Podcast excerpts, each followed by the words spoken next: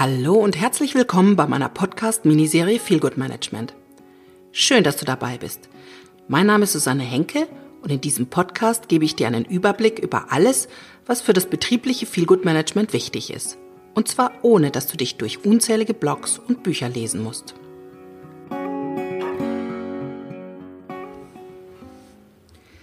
In dieser Episode möchte ich dir den Unterschied zwischen einem internen und externen Feelgood Management in deinem Unternehmen deutlich machen. Du oder dein Unternehmen habt nun beschlossen, Feelgood Management einzuführen und auch die Voraussetzungen, von denen ich ja in der letzten Folge gesprochen habe, sind alle geschaffen.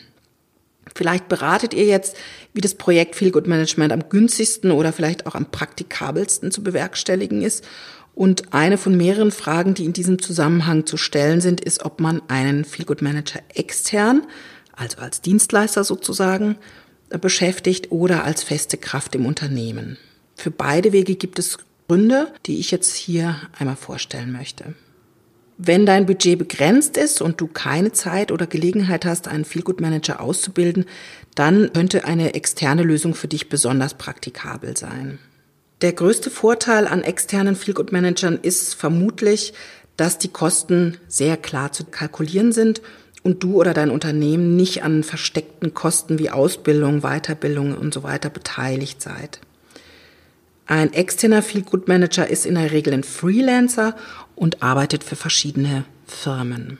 Meist wird in diesem Fall ein festes Stundenkontingent verabredet, das der Feelgood Manager dann in deinem Unternehmen verbringt um die meiner Meinung nach wichtigste Aufgabe zu erledigen, nämlich mit den Mitarbeitern ins Gespräch zu kommen und die Bedürfnisse und Belange der Mitarbeiter mitzubekommen. Das kann dann tatsächlich so sein, dass er in der Zeit, in der er im Unternehmen ist, durch das Unternehmen pilgert und die Ohren offen hält oder hier und da mal ein Gespräch sucht. Oder aber er ist einfach da und arbeitet in dieser Zeit an Konzepten oder an verschiedenen Angeboten für das Unternehmen, wie zum Beispiel der mobilen Massage oder der aktiven Pause oder irgendwie sowas und kommt darüber dann ins Gespräch. Wichtig ist, dass er mit den Mitarbeitern ins Gespräch kommt und so eine Vertrauensbasis schafft, beziehungsweise festigt, die dann eben ermöglicht, dass er als Botschafter des Wohlfühlens auch wahrgenommen wird. Je nachdem, wie viel Good Management in deinem Unternehmen angelegt ist, hat der Manager darüber hinaus natürlich diverse andere Aufträge oder Aufgaben. Er setzt in Kooperation mit verschiedenen Ansprechpartnern im Unternehmen das strategische Feel Good Management überhaupt erstmal auf. Er definiert Werte mit euch. Er setzt die Schwerpunkte der Unternehmenskultur um in konkrete Handlungsanweisungen oder Verhaltensmaßnahmen. Er organisiert Events für euch. Er kümmert sich um diverse Maßnahmen des betrieblichen Gesundheitsmanagements und so weiter.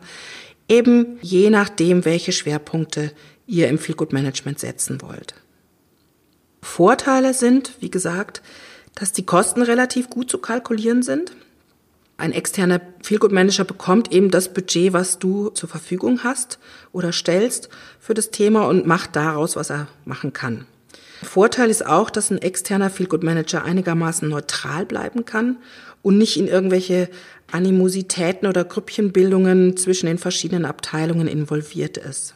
Er hat einen Blick von außen, was manchmal ganz gut ist, um objektiv beurteilen zu können, wo es hapert und bringt natürlich auch viele Inspirationen aus anderen Firmen mit, in denen er ja auch im besten Fall zugange ist.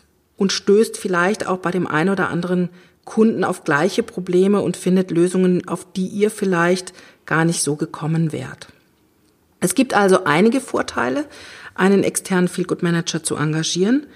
Der wichtigste Nachteil ist allerdings, dass er eben nicht so in die Arbeitsabläufe und Prozesse eingebunden ist, wie es vielleicht im Unternehmen nötig wäre. Er ist eben nicht Teil des Unternehmens, er ist häufig nicht mit dem Unternehmen gewachsen und kennt kulturelle Eigenheiten vielleicht auch nicht aus eigener Erfahrung, sondern nur aus den Erzählungen. Deshalb haben doch die meisten Firmen einen internen Feel-Good Manager. Denn für die meisten Unternehmen ist doch die Entscheidung für Feel-Good Management auch mit der Hoffnung verbunden, Unternehmenswerte in den Alltag mit Mitarbeitern und Kunden zu transportieren.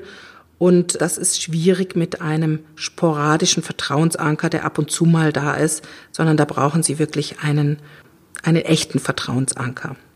Meistens wollen Sie eben einen Kümmerer, der auf den unterschiedlichsten Ebenen auch wirklich den Unternehmensalltag mitbekommt und auf diesen Unternehmensalltag auch einwirken kann. Und wie ich schon anfangs gesagt habe, ist es natürlich einfacher, Vertrauen aufzubauen zu jemandem, der den Arbeitsalltag miterlebt und hautnah die Belange der Mitarbeiter mitbekommt. Teilweise eben auch am eigenen Leib, als jemand, der vielleicht ein bis zweimal in der Woche da ist und das dann vielleicht auch gar nicht so erlebt. Der interne Feel Good Manager wirkt meines Erachtens also mehr auf einer ganzheitlichen Ebene.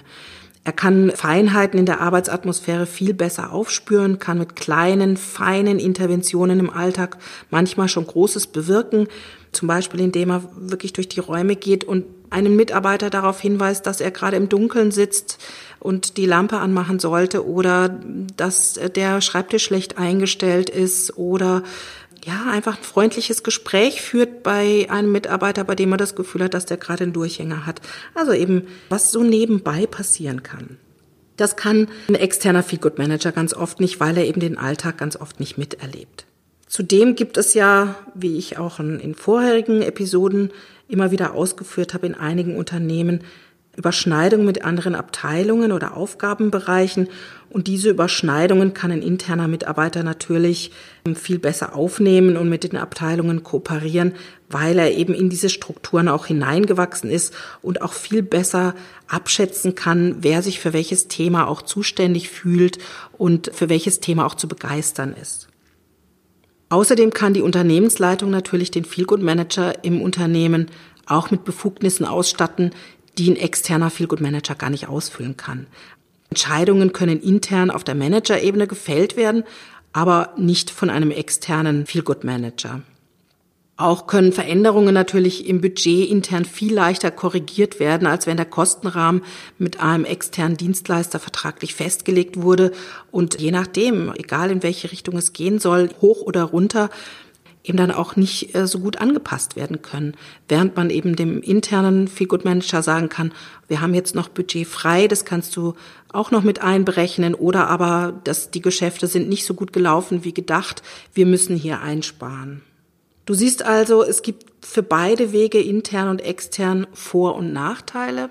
Natürlich gibt es auch Zwischenlösungen. Man kann zum Beispiel auch einen internen Feel Good Manager bestellen und von einem externen erfahrenen Feelgood Manager unterstützen lassen. Also das bietet sich zum Beispiel an, wenn ich eben eine relativ unerfahrene Person im Unternehmen zum Feelgood Manager ausbilden will und gleichzeitig aber eben schon mit dem Feelgood Management starten will, dann kann ich eben sagen, begleitend hast du jemanden zur Seite, der sich ein bisschen auskennt, der dir auch Ideen bringen kann, mit dem du dir einfach eine Sicherheit erarbeiten kannst, die vielleicht alleine als Neuling nicht so schnell aufgebaut werden kann. Wenn du dich jetzt fragst, welches für dich und dein Unternehmen die richtige Lösung ist und du die Abkürzung nehmen möchtest und darüber nicht monatelang selbst brüten möchtest, dann kannst du direkt einen Termin mit mir vereinbaren. Dafür kannst du dich in meinem Kalender eintragen auf www.terminland.de slash hrkreativ oder du klickst einfach auf den Link in den Show Notes und in einem zunächst erstmal kostenlosen Gesprächstermin besprechen wir, welche Form der Unterstützung für dein Unternehmen die richtige sein könnte durch mich. Ansonsten freue ich mich, wenn du bei der nächsten Episode dabei bist, wenn ich die verschiedenen Handlungsfelder und Aufgabenfelder des Feelgood Managers mal ganz konkret vorstelle und auch das ein oder andere Best Practice Beispiel einstreue. Bis dahin wünsche ich dir einen schönen Tag und eine gute Zeit.